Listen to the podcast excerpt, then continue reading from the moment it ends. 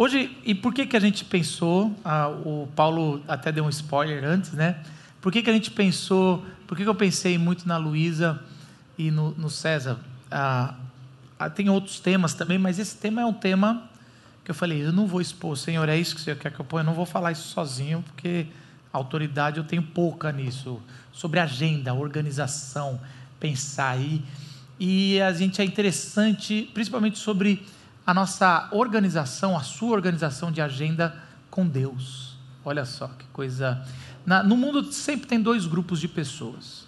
Tem pessoas que planejam as férias e pessoas que vão para as férias sem ter saber de nada que vai acontecer. Qual é? Quem é você nisso aí? Porque aqui tá, aqui na frente está representado os que chegam e eu já viajei literalmente para alguns lugares que eu entrei no carro e falei, amor, onde é isso aí? Ah, é para tal, é outro estado. Ah, então, então vamos. A gente vai, e o combinado que eu tenho com a minha esposa, não com meus amigos, com a minha esposa, é, é, que eu não vou reclamar quando eu chegar lá. Então, assim, ela fala assim: hoje eu planejei ir no museu. Eu fico assim, por dentro, eu estou reclamando. Eu falo, que bom, eu não preparei. E tem a Luísa e o César, que são aqueles caras que vão falar, provavelmente programam a parada. Não, esse aqui não é legal, eu quero nesse graal ou nesse que vai planejar toda. Quem é você nesse negócio? Não importa quem é você, uma hora na vida você vai ter que se expor os seus planos diante de Deus. E essa agenda que a gente faz de, de devocional, ou uma agenda que a gente tem sobre disciplinas espirituais, essa, essa agenda que a gente vai fazer, eu lembro quando eu estava no seminário, há vinte e poucos anos atrás, quem dava essa, essa matéria, disciplina espiritual, para você, você entender um pouco mais sobre o que a Bíblia fala sobre oração, sobre jejum, sobre leitura bíblica, momento silencioso e, e outras disciplinas, é, era o meu irmão, meu irmão mais velho. Meu irmão mais velho é isso, assim, eu sou o oposto dele. Meu irmão mais velho é disciplina, é, eu sou indisciplinado e muito criativo. Meu irmão não tem criatividade nenhuma e, e é muito disciplinado. E a gente se completa ali. Eu lembro que ele falava o seguinte, uma frase que ficou muito marcada. Ele falava assim: a gente existe uma realidade na nossa mente sobre a nossa agenda e a disciplina espiritual e uma realidade prática. Então ele fazia o seguinte exercício que eu quero fazer com vocês. É, a minha pergunta para vocês é, pensando assim, no momento com Deus, esse momento que às vezes você, tira durante a semana, é, quantas vezes você faz por semana, em sete dias, um momento que você tira para orar e para e para ler a Bíblia, para gastar um tempo com Deus aí. Então, pensa num, num, número aí que você, que você faz aí semanalmente de sete dias. E aí ele faz o seguinte, ele mandava a gente anotar. Aí ele fala assim, agora semana passada, quantos você fez? E aí você provavelmente vai falar, mas semana passada foi a semana que eu estava de férias, era Luiz, né? daí é... não, aí caiu. Então, retrasada, quanto você fez? E o interessante nessa, nessa dinâmica que ele fazia é que nunca batia o que a gente pensava, ou quase nunca batia o que a gente pensava. Ah, eu faço cinco devocionais por semana em sete dias, eu faço sete por sete, eu faço três.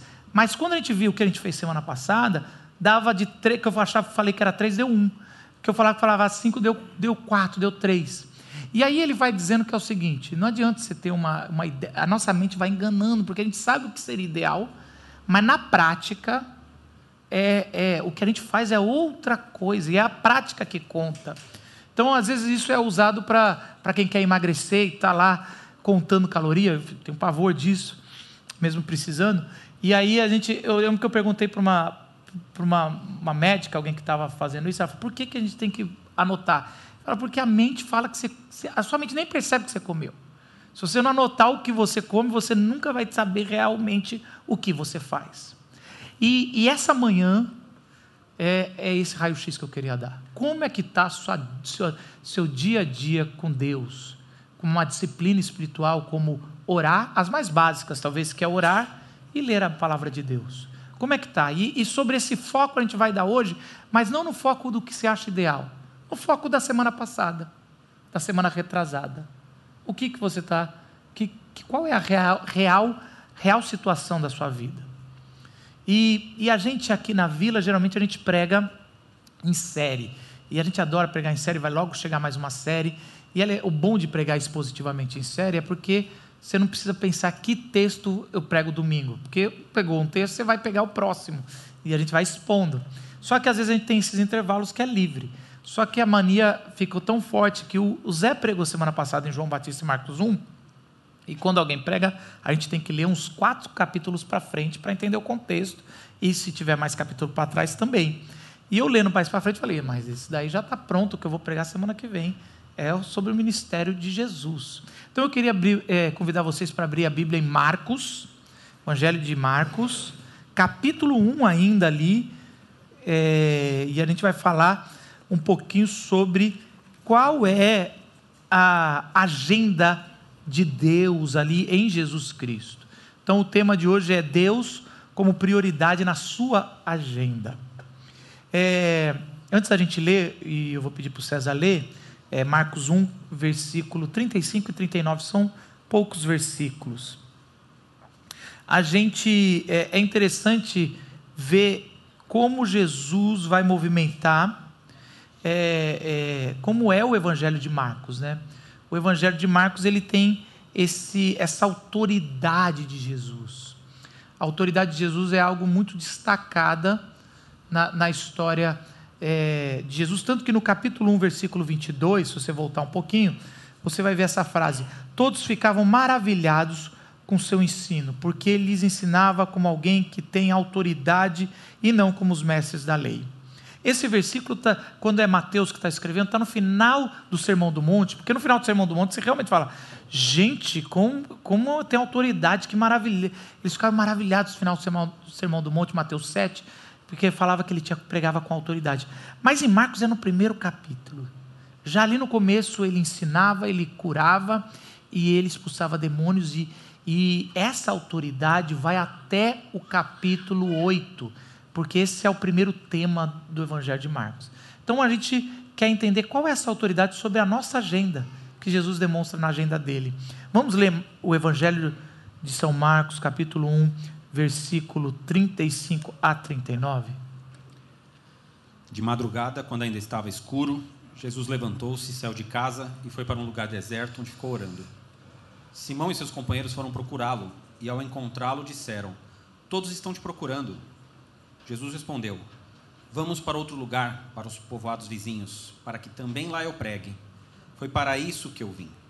Então ele percorreu toda a Galileia, pregando nas sinagogas e expulsando os demônios. Amém. Que Deus ilumine a sua palavra.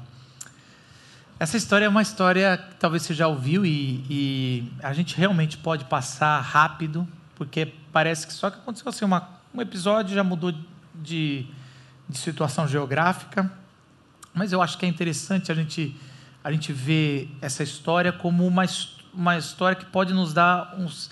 Se, se Marcos está colocando isso aqui, ele está dando um sinal claro para a gente de algumas coisas que Jesus fazia. A gente vai ver Jesus, o Evangelho de Marcos começa com a história de João Batista, e aí João Batista tem o privilégio de batizar Jesus.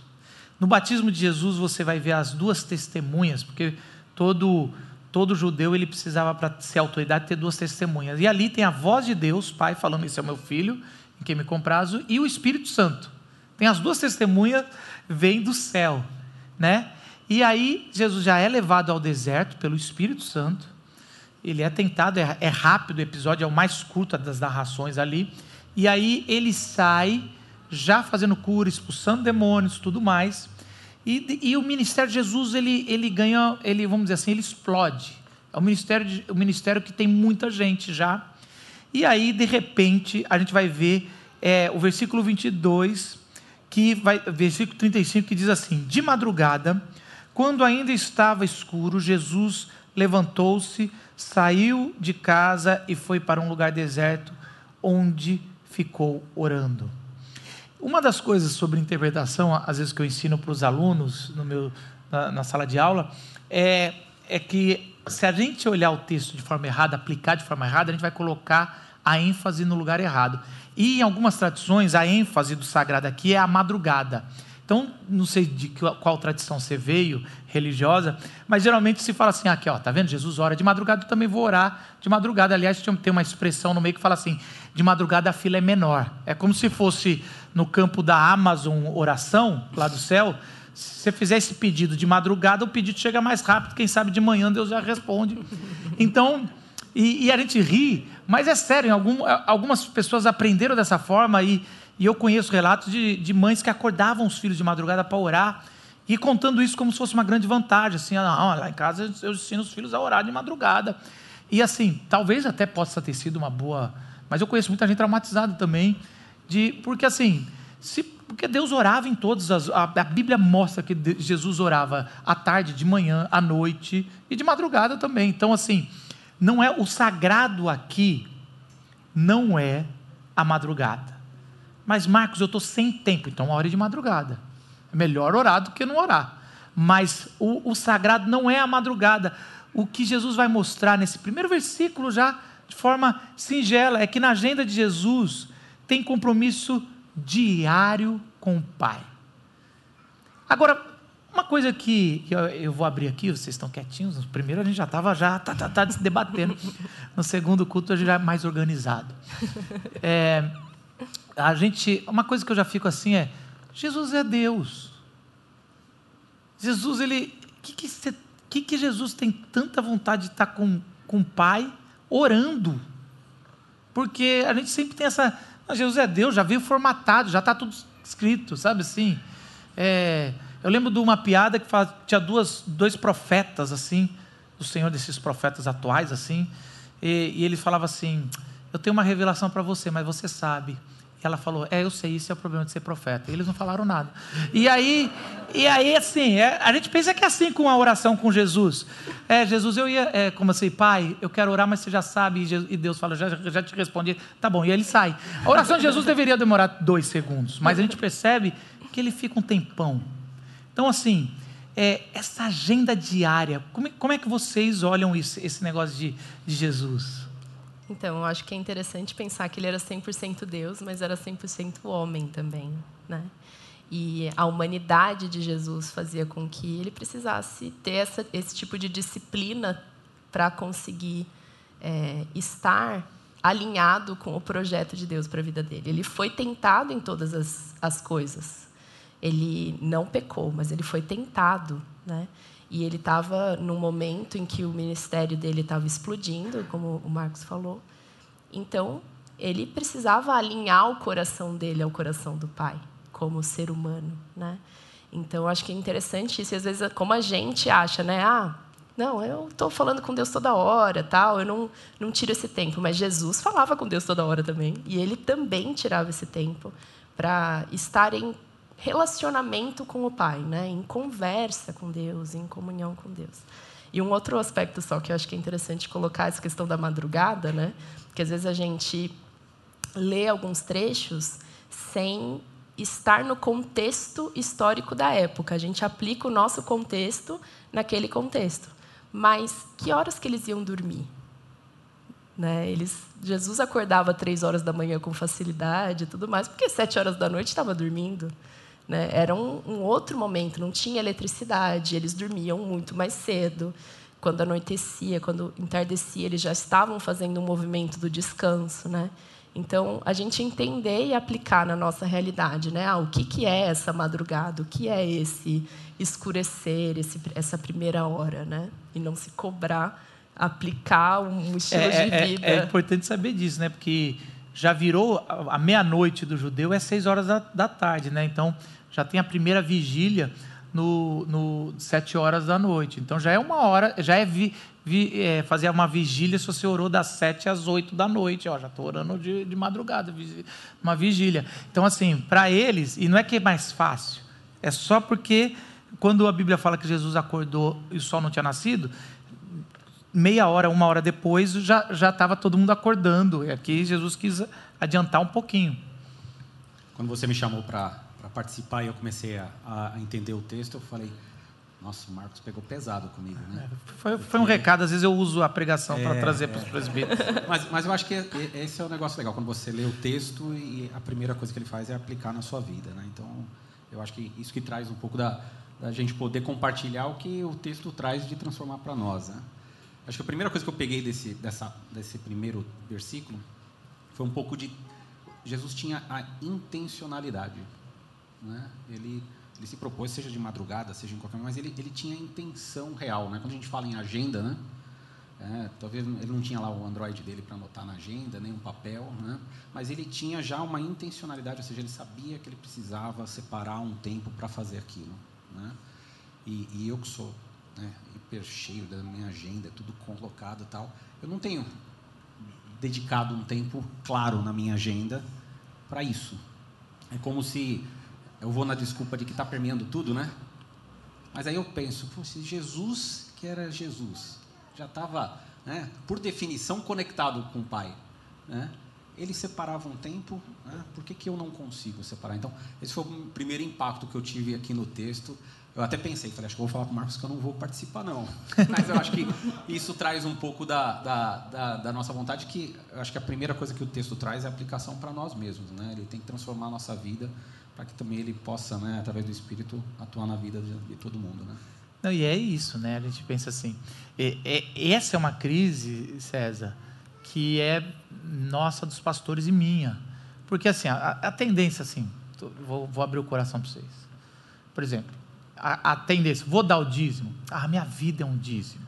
Essa é a cabeça de um missionário, de um pastor. Mas daí você não dá o dízimo. Você sacou a parada aqui? Não, você separa um tempo para falar com Deus passo o dia todo lendo a Bíblia. Eu literalmente estudo muito a Bíblia, mas, mas estudar. Não, mas, mas você fez isso como intencional. Vocês percebem como. E a tendência nossa é falar, Jesus não precisava. E não, assim, nesse, com esse olhar, realmente eu não precisava. Jesus está o dia todo ensinando coisas do Pai, falando sobre, sobre, sobre é, a, a, as coisas lá. Para que você vai separar ainda mais um tempo para uma oração, para falar? Não, não precisa, mas isso é uma. Eu acho que é isso que é poderoso nesse trecho. Por isso que esse trecho não é um mero relato histórico. Não é mero. Oh, aconteceu isso. Olha que interessante. Porque às vezes a gente lê a Bíblia parece que entre um ensinamento e outro aconteceu uma coisa interessante. Mas a Bíblia toda é inspirada e ela está dizendo a autoridade de Jesus sobre até a rotina da agenda. Se para Jesus era importante, imagine para mim e para você. Essa é a pergunta, e é isso que tem que confrontar a sua agenda.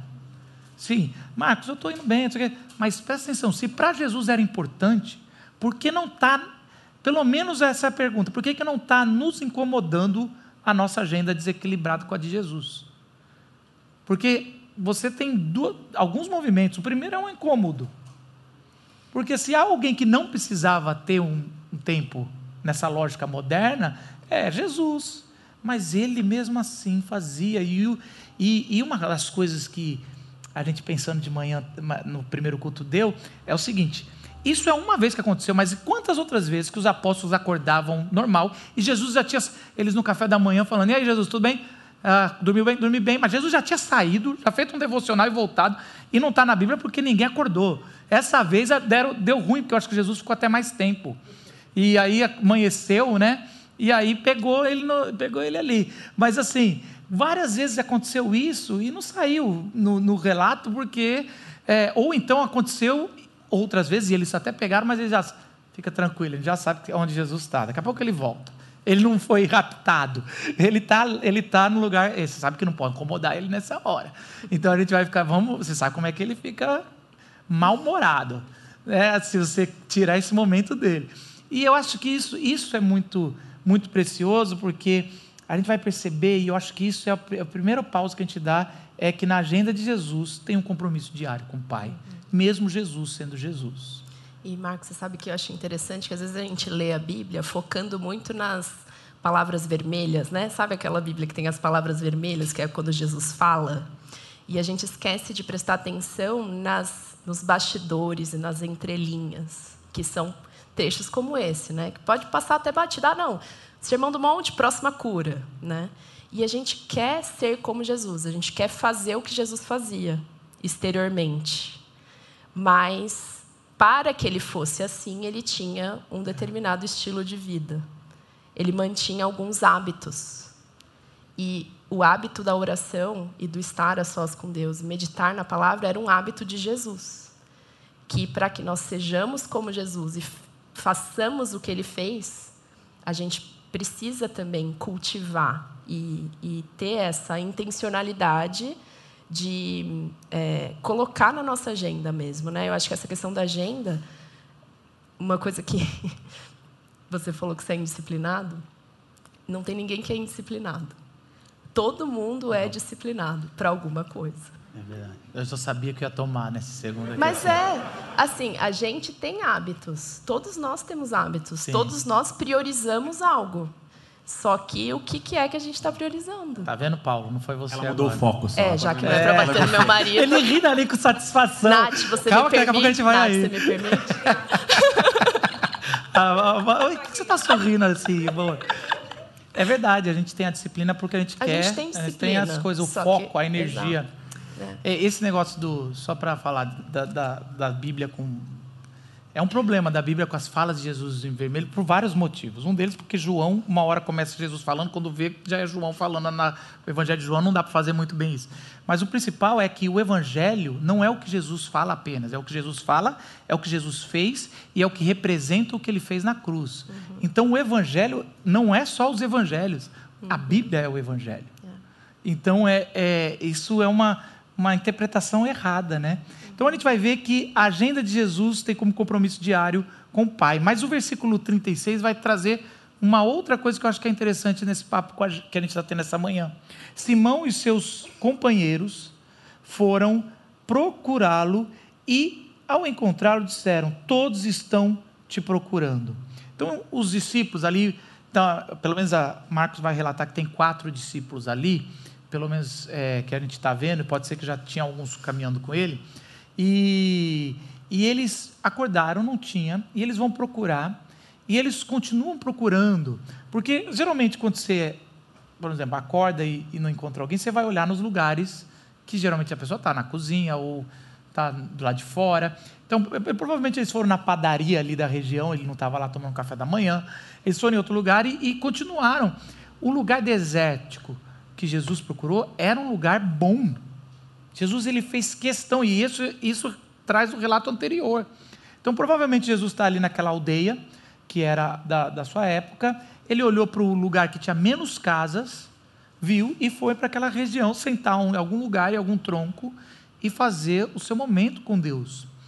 Isso é, é, é interessante que vai relatar não só que Jesus saiu mais cedo, mas que Jesus intencionalmente quis colocar na sua agenda ou quis tirar tudo que distraía ele do momento com o Pai. Porque isso é outra coisa. Por que, Senhor, que você faz, que você fez isso, né? Por que, que isso está escrito aqui como uma história e a gente pode tirar isso aqui não como necessariamente uma, um mandamento, mas algo que vai nos ajudar, porque se Jesus fazia, por que não podemos imitá-lo também? Mas exatamente por isso, porque Jesus ele, ele, ele, ele sabe, ele como homem, como a gente, ele sabe que as coisas, a vida é difícil demais, mesmo com um compromisso diário, seguir o que a gente quer. A gente sabe que todo dia, por que, que não bate o que você tem na tua cabeça como disciplina espiritual e o que acontece na vida real? Porque a vida capota, às vezes a gente está se mudando, às vezes a gente está. As coisas vão acontecendo, os filhos doentes, vai, mil coisas vai acontecendo. E, e, não, é, e não, não necessariamente, vou dar uma recapitulação, não é o de Satanás que está pondo, não, gente. Às vezes é só a vida mesmo. A vida está indo e a vida é assim. A vida ela vai, capota, corre, fica boa.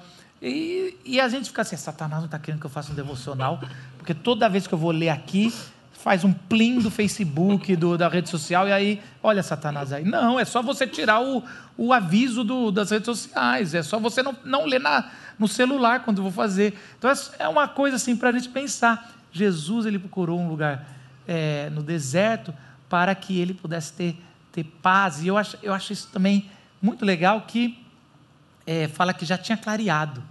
Então eu acho que Jesus já tinha feito isso algumas vezes, só que dessa vez ele, ele perdeu assim a. Ele ficou tão gostoso na presença. Sabe quando você fica. Aqueles amigos íntimos que você tem? Eu contei isso, que eu tenho dois amigos muito próximos e, e a, a gente tem na nossa agenda, uma vez por ano a gente vai para um lugar junto, passar uns três dias. E esse ano foi um lugar que era um lugar que não tinha energia elétrica nem sinal de celular. E eles ficavam zoando: você não vai aguentar. Você não, é, quem não aguentou foi um outro, mas beleza. É, eu acho que os dois devem estar aqui até. Mas aí a gente foi, a gente e a gente foi lá e foi interessante, cara. Você não tem nada para fazer numa ilha que não tem nada. E era isso que a gente queria. A gente conversou, conversou, conversou, surfou, conversou. Eu não surfei, ele surfou, conversou, ele surfava, a gente fazia isso e comia. O que peixava. E era, era legal que era o prato do dia, o que pescou. E a gente pagava o que pescou e era o que comia. E foi legal, e a gente voltou e voltou. Quando chegou na casa, eles deixaram eu, eu em casa, e, e eu, eu, lembro direitinho dessa frase, eu fechando a porta, falando, cara, a gente continua conversando porque não, não deu tempo. Caramba, o que, que vocês têm tanto para conversar que não, não esgotou? Não é muita coisa. E, eu, e a pergunta era essa: Jesus com o Pai tem tanto. Mas você não tinha eternidade já para ter conversado? E Jesus deixou clarear o dia, ele perdeu a parada, ele meio que entregou o segredo dele ali, né? E aí os discípulos chegaram: o que aconteceu? Ele falou: não, nada, estou aqui assim, desculpa, perdi, mas tomo café e a gente continua. Mas é esse, esse, esse momento é, entre de, de, intencionalmente de procurar um momento exclusivo e não só um momento, né? Total. Quer começar hoje agora? É, eu acho que também é, é, essa parte também traz um, um, outro ponto na minha cabeça que que eu até compartilhei com a Raquel na, na, na semana passada tenho sentido que a pandemia me trouxe um problema maior de concentração, né? Ou seja, porque você fica fazendo muita coisa, né? Então, eu não consigo hoje ficar assistindo TV, vai, não estou assistindo Netflix, mas estou com o celular junto lá, fazendo alguma coisa, jogando um joguinho, ou é WhatsApp, né? Então, a Raquel está falando comigo, eu estou no celular e, e, ela fala e eu não entendo o que ela está falando, não lembro, e fez né? E você faz um é, Então, ou seja, a gente a gente está com essa dificuldade de, de lidar com tanto essa hiperconexão que a gente tem, né? Buscar um tempo para você se concentrar em uma coisa só hoje é um baita desafio, né? E eu acho que a qualidade talvez esteja aqui, né? Porque muitas vezes, quando eu estou dessa forma, é, a minha qualidade de captar aquilo que está, talvez, o retorno que eu estou tendo das outras pessoas é, é nulo, né? ou é muito baixo. Né? Então, nesse momento, acho que Jesus ele se colocava num, né, isolado né, e, e, ter a qualidade mesmo, separar um tempo necessário para aquilo, eu acho que ele também estava mais aberto a entender nesse diálogo né, que ele tinha né, ali com, com, com o Pai, né, ele conseguia talvez captar melhor as coisas. Né? Então, para mim, o grande desafio aqui que eu trouxe, né, lendo o texto, é isso: ou seja, como é que eu consigo trabalhar nesse momento né, e separar realmente um tempo de qualidade. Né? Hoje é muito difícil, né? A nossa vida tem sido tá hiperconectado, né? Toda hora você, as pessoas te cobram, né? Se você demora dois minutos para responder, poxa, você ainda não me respondeu, né? E aí a gente tem que realmente, a gente acaba não criando esse momento, por exemplo, a devocional, né? Acho que é, esse foi o ponto que mais me puxou nesse versículo. Eu acho que às vezes a gente se prende muito nas tradições religiosas, nos, formatos que a gente aprendeu ao longo da vida, né? E a gente acha que ah, ter um tempo com Deus precisa ser no meu quarto, uma hora em silêncio. Eu preciso ter determinada sensação.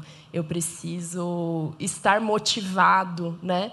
E aí a gente vai criando esse mundo ideal que não existe, que é, não dá para ter. Na, na vida real, você mora numa casa com pessoas, com barulho, com, né? E não tem um deserto ali do lado. Não tem um andar. deserto para você ir.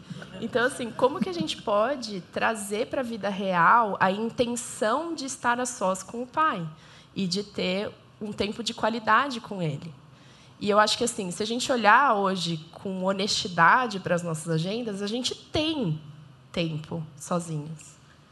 Só que a gente está gastando esse tempo com outras coisas que refletem o nosso foco, a nossa prioridade, né? Então acho que como é que a gente consegue quebrar essa ideia do que é do formato e entender, cara, às vezes é, o tempo que eu vou ter sozinha é no trajeto do carro de casa até o trabalho ao invés de eu ouvir um podcast, e eu acho que isso é uma outra coisa que às vezes a gente acha, ah, eu vou ouvir uma pregação, mas às vezes você tá, não está se conectando com Deus, você está tá consumindo informações sobre Deus, mas não está se conectando com Deus. Então, às vezes, aproveitar esses momentos do dia em que você tem espaços que você usaria para entrar no Instagram, para ver um episódio, ver um episódio a menos do Netflix, né? E, e, a gente poder abrir esses espaços de conversa com o pai, né? E eu acho que essa, esse aspecto da conversa é muito legal de perceber que nós seres humanos fomos feitos com fome de Deus. A gente tem fome de comunhão, de intimidade, de relacionamento e fome de adorar a Deus. Nós somos seres adoradores por natureza. E se a gente não priorizar, tirar tempo para estar com Deus e adorar a Deus diariamente, o nosso coração vai adorar outras coisas. Vai buscar outras coisas. Porque essa é a essência de quem nós somos. Então, quando a gente olha e percebe, cara, eu preciso me alimentar, eu preciso comer. Quanto tempo que eu consigo ficar sem comida? Quanto tempo que eu consigo ficar sem água?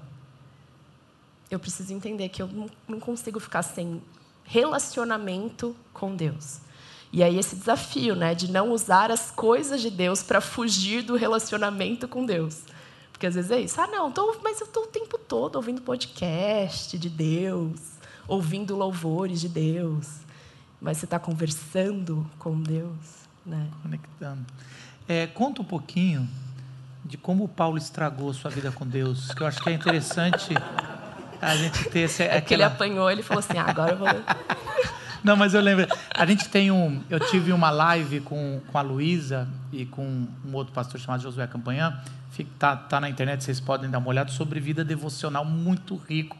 Eu lembro que você comentou um pouco sobre como a vida. A gente tem um plano e a gente acha que vai, mas a vida muda e a gente tem que é. se adaptar. É.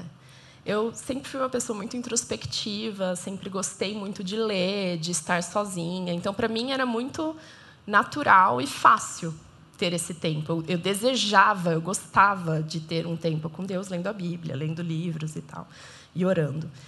E aí, desde quando eu comecei a treinar isso, eu acho que esse é um aspecto interessante também, que como tudo no ser humano é treino. No começo vai ser desconfortável e aí você vai criando, é como se fosse uma segunda natureza, depois fica mais fácil, né? Quando eu comecei isso na minha adolescência, eu acostumei. Não, acordo, primeira coisa que eu faço, meu café, sento na janela, fico em silêncio, medito, não sei o quê, blá, blá, blá. De momentos com Deus maravilhosos. E aí eu casei. e quando eu acordava, o Paulo também acordava. E eu virava para ele, volta a dormir, que eu quero ficar sozinha com Deus. E aí eu fui pensando, gente, como eu estava presa ao formato, né? E a como se fosse uma religiosidade mesmo de que precisa ser daquela maneira, daquele jeito e tal. E foi o primeiro momento que eu precisei perceber, cara, eu preciso flexibilizar e entender que esse tempo com Deus vai ser diferente em cada fase da vida. Agora com os filhos, pior ainda, né? É, não tem silêncio, não tem solitude, não tem tempo de concentração, né? Então, acho que é interessante perceber o quanto esse tempo devocional ele é, na verdade, um tempo de devoção. É um tempo de devotar a sua atenção ao, ao seu Criador. E esse tempo de devoção vai ter formatos diferentes ao longo da vida. É, inclusive, eu acho que pode ter, hoje em dia, a gente usar dos artifícios tecnológicos Cara, hoje você pode escutar a Bíblia, né? E já que é para bater um pouquinho no meu marido, meu marido não gosta de ler, gente. Ele me enganou ao longo do namoro inteiro. Vamos ler juntos, vamos. A gente lia livros juntos, Se conversava. tivesse falado comigo, Luiz, eu teria te poupado muito. Marcos, 11 anos de casados. Não vou, não, não vou contar quantos livros foram lidos. Porém, graças a Deus pela tecnologia do audiobook, né, amor? E do áudio. Então, assim, você entender, cara, tem pessoas que são mais auditivas e que elas não vão conseguir se concentrar para sentar e ler, mas, meu, sai para caminhar e ouvir. Né? Então, existem outros formatos que a gente pode adequar para ser esse momento de, de comunhão. Para o né? Paulo não apanhar sozinho, eu também sou assim. Eu, eu, eu não gosto de ler. Então, até os livros que eu compro, eu compro em PDF para iluminar e mandar o Google ler para mim. E eu leio capítulos, e a Natália fala, insuportável essa voz. Eu falo, mas é gostoso, estou aqui. Eu fico anotando, ele vai lendo e eu vou anotando, fazendo resumo. E, e, isso mudou, graças a Deus, os audiobooks, eu falo para ela, paga mais, né? Porque além de ter o escritor, tem alguém que teve que ler. Mas assim, a gente vai, isso mudou a minha, meus estudos, isso é, é legal. E, e, isso é interessante, você saber que, que tem gente que vai ter mais facilidade, ou eu, eu antigamente olhava a pessoa igual a Luiz e falava, gente, eu sou muito pecador, gente, esse negócio assim. E, e, eu sou muito pecador mesmo, mas não é por causa da Luísa, é por causa de Jesus. E aí a, a questão é assim: é como nós vamos buscar, porque esse anseio de ter Deus, ele é, ele é muito forte em todos nós, de, de conhecer mais a Deus, de se maravilhar com as histórias de Deus. Então isso isso acontece com, com a gente também e a gente tem e, e isso é, é, é importante você encontrar na sua rotina o que, que vai fazer você focar em Deus com menos distração. Se está na frente de uma tela, você se foge. Então é melhor arrancar essa tela do que não ter um momento de, de, de, de intimidade com Deus. Então é, é, isso é importante. Com Pedro chegando e falando: Jesus, onde você estava? A gente estava tipo curando, meu Deus, não faz isso com a gente, não. A gente pensou que os Illuminati tinham te pegado. A gente pensou, sei lá, qual era a teoria da conspiração ali. E aí vai ser o quê? Você sumiu. E aí Jesus fala, em vez de Jesus falar, eu estava aqui, isso aqui. A resposta de Jesus é: a gente vai ter que arrumar arruma suas coisas. A gente vai para os povos vizinhos. E a, a, minha cabeça já quer construir uma história. Então eu acho que Jesus olhou um lugar mais desértico, subiu no monte e olhou o bairro vizinho. E aí Jesus ele ele pensando aqui e ele vai assim olhando caramba, Senhor, o que, que o Senhor quer que eu faça? Porque na minha cabeça Deus já veio com a eternidade, com o mapa pronto, né? Mas, mas ele vai assim, para onde eu vou? E aí ele olha lá e ele sente do Pai que a gente vai para outro lugar. E aí eu fico pensando o lado dos discípulos, chegando para tomar café com Jesus, e Pedro já virando para a esposa e falando: é, o mestre falou que a gente vai viajar e não sabe que horas volta, quando volta. E, gente, isso é complicado, né? E, e eu, eu sempre eu acho uma coisa interessante, para quem não tem um, uma vida com Deus, de, de de, de tempos, é mais difícil poder falar isso para o cônjuge. Por quê? O cônjuge sabe de tudo da gente, dos podres. Sabe se a gente é ou não é. é se tem alguém, é o cônjuge. Os filhos também, mas mais ainda os cônjuges. E aí, você imagina assim, do nada, alguém que nem tem muita. Vai na igreja, mas não tem ainda, fala assim: ó, ouvir a voz de Deus, a gente vai ter que ir embora, ir para outro lugar, porque Deus mandou. Ah, tem certeza? Você nunca foi de ficar ouvindo Deus? Agora assim, agora vai agora ouvir um negócio desse? Mas se a pessoa é uma pessoa assim, que você percebe que está buscando a Deus, fala aí, você fica, opa. Eu fico imaginando Pedro falando para a esposa ou algum outro apóstolo, falando, eu não, eu não ouvi nada, mas Jesus falou que ouviu do Pai. E você sabe, né? Ele até acorda de madrugada para fazer. Então, assim, ninguém questionou. E eles viajavam muito.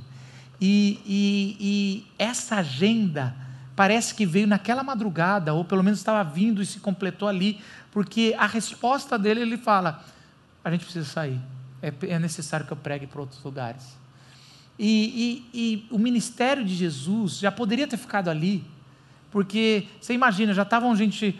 Agora era questão agora de organizar, fazer uma fila direito, fazer alguém para fazer uma oferta voluntária, ia sustentar todo mundo, fazendo da sede a casa de, de Pedro, porque já tinha, Jesus já tinha curado a sogra, então já estava tranquilo ali, já devia ter um quarto para Jesus, o negócio já estava montado, mas os discípulos tinham que ter a consciência de que o ministério de Jesus não era local, sim universal, não era para o norte ali de Israel, na Galiléia, mas para todo Israel, era algo que a partir dali eles iam ganhar uma, começar a dimensão, eles sabiam da autoridade, mas ainda não tinham noção daquela outra parte.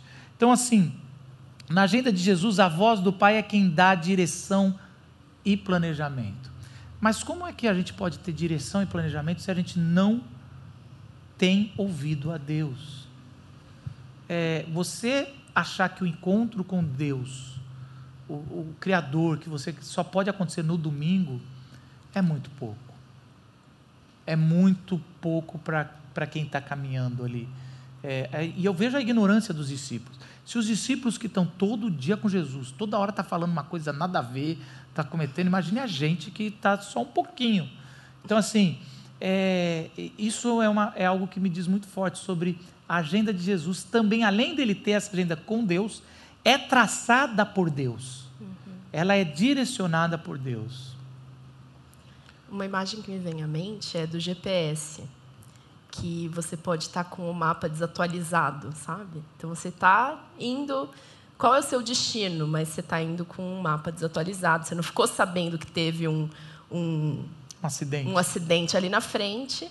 Então, o quanto a gente precisa ter essa, essa reconexão diária e momento a momento, né? De entender, Senhor, é, o plano é teu e a agenda, os compromissos do meu dia vão refletir aquilo que o Senhor quiser mexer, né? Assim, acho que é interessante essa perspectiva que Jesus vivia. Ele tinha a consciência de onde ele estava indo, mas o dia a dia era direcionado pelo Pai. Né? É, isso ajuda a gente a tirar um pouco da, talvez da, você falou da culpa, né? Que a gente tem um plano para fazer. Ah, eu vou falar, vou ter, né, um momento com Deus, tal horário e não consigo. Né? E aí você se sente culpado. Ah, acha, já falhei. Né? E provavelmente você vai falhar. Se você sair daqui achando que você vai todo dia acordar às 5 horas da manhã para fazer uma devocional, você não vai fazer. Né? Mas aí eu acho que aí traz o alento que, como você tem o plano e o objetivo a alcançar, a agenda pode te ajudar a você, e aí voltando lá a intenção, né? se você tem a intenção de que você quer buscar aquele alvo, eu acho que você vai se acostumando. Então você vai achando alternativas, você vai desviar daquele objetivo, daquele ponto que você quer chegar, mas em algum momento você reflete de novo, opa, deixa eu direcionar. E aí você vai ajustando, ou seja, é muito mais uma. Você está é, preparado para responder a mudanças, mas sempre no foco né, que você quer alcançar, do que seguir um plano que você realmente você vai falhar para chegar naquele plano, né? Então, eu acho que a questão da, da agenda aqui, né, quando a gente fala né, de, de tentar ser organizado, você tentar intencionalmente fazer isso, com o foco nesse objetivo, mas você não ficar extremamente preso, porque você vai falhar. Né? Mas vai se adaptando. Mas não perca o foco. Eu acho que é, esse é um ponto bem importante né, que fala no texto, a questão do, do planejamento né, e qual é o objetivo, para que, que você faz isso. Né? É, essa frase aqui de Jesus eu acho que a gente deveria repetir. Depois ele fala assim: é, eu vamos nos povoados vizinhos para que também lá eu pregue. Foi para isso que eu vim. Essa é uma frase muito forte. Porque nós deveríamos, é um bom, bom ponto de partida num, no momento a sós com Deus. Para que, que eu vim? Para que, que eu estou aqui? E não só existencialmente. Às vezes você está com um problema e para que, que eu estou nesse problema? Não por quê. A gente conversa muito por quê com Deus. E o porquê a gente vai, ah, é porque eu, eu fiz aquela burrada, é porque eu não dei o dízimo esse mês, é porque eu casei com essa pessoa, é porque eu não sei o quê. Não, para quê? Senhor, para que que você está? Para que que eu estou nesse momento de vida? Porque a gente vai, para que que eu estou aqui nesse ponto? Para que que eu estou nessa igreja, comunidade da vila? Para que que eu estou nesse bairro? Então assim, é uma coisa muito mais direcional. Porque eu acho que foi isso que Jesus perguntou: para quê? Para que, que isso está acontecendo desse jeito, Senhor? E aí, para isso e vamos para isso. Então, isso é muito forte. A gente aprende na agenda, isso eu aprendi um tempo atrás, depois de uma crise, né, uns burnouts da vida, que a gente planeja o nosso ano pelas férias. Então a gente sempre vira o ano aqui e fala, gente, me dá agenda de férias e a gente vai planejar as nossas férias para depois deixar o, a rotina devorar tudo, né? Então a gente planeja o tempo de férias, de descanso é, e, e, por exemplo, aqui na vila é, a gente geralmente os pastores tiram a segunda, né, para ser o dia de descanso.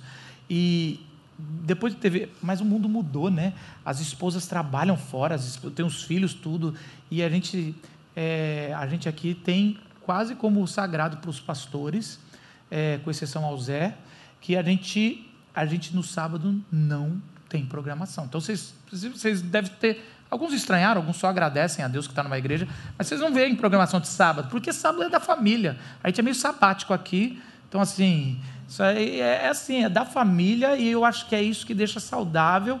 E assim, cara, antes, antes é, a gente até tentava fazer alguns encontros de sábado, quando eu cheguei, eu falei, não, cara, isso aqui não vai sustentar a família, a vida. E, e isso era importante para toda a igreja, saber que numa cidade como essa tem os, o descanso. Mas pensando nessa frase de Jesus, a agenda começa com para que, que eu estou aqui? E depois o descanso. Então é assim, é, é, centraliza, não é um momento que você vai marcar na agenda para Deus. É um momento que você pensa antes de pegar a agenda. Uhum. Então é Deus, eu estou aqui, eu estou entendendo o meu, o meu direcionamento, o meu propósito de vida, minha direção, agora eu vou para a agenda. Uhum. E aí eu vou pensar no sabá de Deus e depois no que eu vou fazer. Então é, é importante isso. A Luísa falou no, no, primeiro, no primeiro encontro que Jesus primeiro dormiu. Uhum. Fala isso, que foi legal. É, isso eu acho lindo. assim. Jesus ele veio nos ensinar a ser humanos. Né? Ele era 100% homem, mesmo sendo 100% Deus. E como 100% homem, ele dormia. Ele comia ele tinha momentos de dar risada. Né? Eu acho que quem já assistiu The Chosen consegue ver esse Jesus que se diverte, que, né, que é, por muitos era conhecido como beberrão, porque conseguia estar à mesa com seus amigos. Né? Então, acho que essa é, noção da gente entender a nossa limitação como seres humanos e, e priorizar o descanso como adoração a Deus também, né? Você entender, cara, eu preciso descansar porque o Senhor descansava e Ele me ensinou isso. Ele me ensinou a descansar. E eu acho muito interessante a gente pensar nessa questão dos limites de Jesus, né? Ele não curou todo mundo. Ele veio, se a gente imaginasse, ah, Vamos lá, vamos, gente, vamos fazer um comitê, vamos montar um plano. O Filho de Deus vai vir para manifestar o reino de Deus. Qual seria? Não, beleza, ele vai vir com todo o seu poder, toda a sua glória, curar o mundo todo. Todo mundo que chega perto, perto dele, ele, e ele fala assim: vou curar a Ásia inteira. Não. Ele veio encarnado. E por estar encarnado, ele tinha limitações. Por ser humano. E eu acho que isso mostra para a gente né, o quanto nós não somos onipotentes. Nós não somos onipresentes. Jesus não era, mesmo ele, ele abdicou dessa característica. Né? Nós não somos oniscientes. E justamente por não sermos oniscientes, precisamos nos alinhar àquele que é. Para entender, Senhor, eu faço parte da tua história qual é a parte que o Senhor está querendo fazer aqui e agora através da minha vida. E eu acho que essa pergunta existencial também, o que eu acho muito lindo que esse texto revela, é, né, Jesus veio, para que que eu vim? Ele veio para manifestar o reino de Deus. E às vezes a gente fica, né, essa palavra propósito, está tão em moda, ah, descubra o seu propósito. É, para que que eu, que que eu existo? E para nós que somos seguidores de Jesus, está revelado. Nós viemos nós estamos para que Jesus seja formado em nós e Jesus seja revelado através de nós. E aquele versículo tão famoso que a gente ama falar, né? Todas as coisas cooperam para o bem daqueles que foram chamados de acordo com o propósito. A gente não leu a continuação, que é qual é o propósito? Que o filho seja formado. Então, diante disso, a gente pode ter o privilégio, e eu acho que isso é uma outra virada de chave que a gente precisa ter não é uma obrigação. Deus não vai nos amar menos. Ah, Deus não está com a pranchetinha falando, Luísa está há uma semana sem aparecer na devocional. Menos bênção para ela, menos amor para ela. Ele não está, isso não, não é. É incondicional. O que, que a gente está perdendo se a gente não fizer isso? A gente está perdendo o privilégio de ter a graça e sabedoria do Senhor do universo para lidar com o meu pequeno probleminha de aqui e agora. E aí, quando a gente muda essa perspectiva, não é mais um checklist que eu preciso dar na minha, na minha agenda. É o privilégio que eu tenho de ser filha de Deus e de poder, diante dele, falar: Senhor, o que eu faço? Me dá graça, me dá sabedoria. E viver a partir desse descanso. Né? Eu gostei disso. Eu acho que é isso. Jesus ele veio nos ensinar que a gente não é Deus e nem homem Nem ser, nem ser humano a, A gente gente conseguiu ser ser. de vez. Ele, ele consegue, por excelência, ser um ser humano tão grande, fala, nem isso vocês estão conseguindo, por que que vocês estão tentando ser Deus? Eu sou os dois, eu sei fazer. Mas vamos primeiro ser ser humano, e depois lá no céu, se a gente tiver alguma coisa a mais, a gente vai ser essa coisa a mais. E eu poderia, a gente poderia acabar a pregação aqui, mas a pregação seria moralista de agenda e não espiritual. E a Bíblia tá para nos ensinar coisas espirituais. E a má notícia, e o pessoal lá na Glocal às vezes me chamava de pregador desmotivacional, é que você não vai conseguir fazer nada do que a gente falou até aqui. É que nem quando você descobre que você que correr faz bem, você marca na sua agenda que você vai correr antes da sua rotina, que é seis horas, você, faz uma semana. Ou quando você assiste aqueles documentários que os caras destroem animal, você fala, você é vegetariano, você consegue por duas semanas. Tem gente que conseguiu mais. Mas assim, e você às vezes, agora você está descobrindo, gente, eu preciso de, de tempo com Deus. Aí você vai marcar e não vai conseguir. Porque nós somos, a vida é, é doida, a gente não consegue. Mas, mas Jesus, ele é muito mais do que apenas um bom modelo do que nós temos que fazer. O versículo 39 acaba assim: Então ele percorreu toda a Galiléia, todo o norte ali de Israel, pregando nas sinagogas, expulsando os demônios. Na agenda de Jesus estava a palavra do Pai, misericórdia e santidade. Ele expulsava os demônios para que, não apenas porque as pessoas estavam eh, sendo oprimidas, mas porque ele queria trazer Israel de volta como povo separado e não podia ter um povo separado com, com os demônios tomando conta daquele lugar. Eh, ele também pregava a palavra de misericórdia para curar as pessoas, não só para demonstrar sua autoridade, mas porque ele queria trazer dignidade para as pessoas, aquele que não via agora vê, aquele que não anda agora anda. E foi essa a resposta que ele deu aos discípulos de João Batista quando fala: Você acha que eu sou Messias? Só vê. Quem não anda, anda. Quem não vê, vê. E os pregados e os pobres hoje ouvem a pregação da, das boas novas. Então, Jesus, ele não só nos dá um exemplo de agenda, mas ele é a agenda. Então, quando você estiver frustrado, é, lembra que só Jesus tem um olhar de misericórdia. E Ele está olhando para você e falando assim: quanto mais cedo você descobrir, eu não dou conta, mais você vai viver Jesus. Porque o herói da história não é o cara que conseguiu colocar na agenda Jesus. O herói da história sempre é Jesus. E se você conseguiu se conectar, é porque Ele colocou o seu nome na agenda dele antes de tudo. Quando você nem tinha nascido, ele falou: Hum, Marcos Botelho, eu vou lá, como é picareta. Ele acha que ele é indisciplinado, mas ele vai ver na frente de todo mundo, pela Luísa, que ele é indisciplinado no que ele quer. Porque o que ele não quer, o que ele quer, ele vai. Mas eu amo ele. Ah, Luísa, ela também tem, ó, desde a adolescência na devocional, mas também ó, aqui nesse ponto. E é alguém que olhou o seu nome e colocou ele na sua agenda. Por isso que não é uma questão de vou pôr na minha agenda, a questão é eu estou na agenda de Deus. Louvado seja o nome do Senhor Jesus. Baixe sua cabeça e vamos orar. Senhor Jesus, obrigado, Senhor, porque mesmo sendo pecadores, mesmo sendo tão insignificantes, Senhor, em toda a criação, o Senhor nos colocou na sua agenda. O Senhor colocou os nossos problemas, as nossas, as nossas fraquezas e as nossas questões tão pequenas, Senhor, tão pequenas na sua agenda. Obrigado, Senhor, porque provavelmente quando o Senhor estava naquela madrugada, naquele lugar deserto, o Senhor estava orando por nós.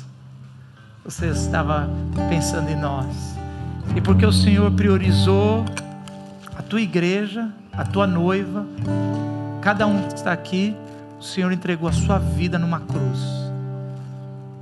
E o Pai o ressuscitou, assim nós podemos ter ressurreição, Senhor. Que essa seja a verdade, Senhor.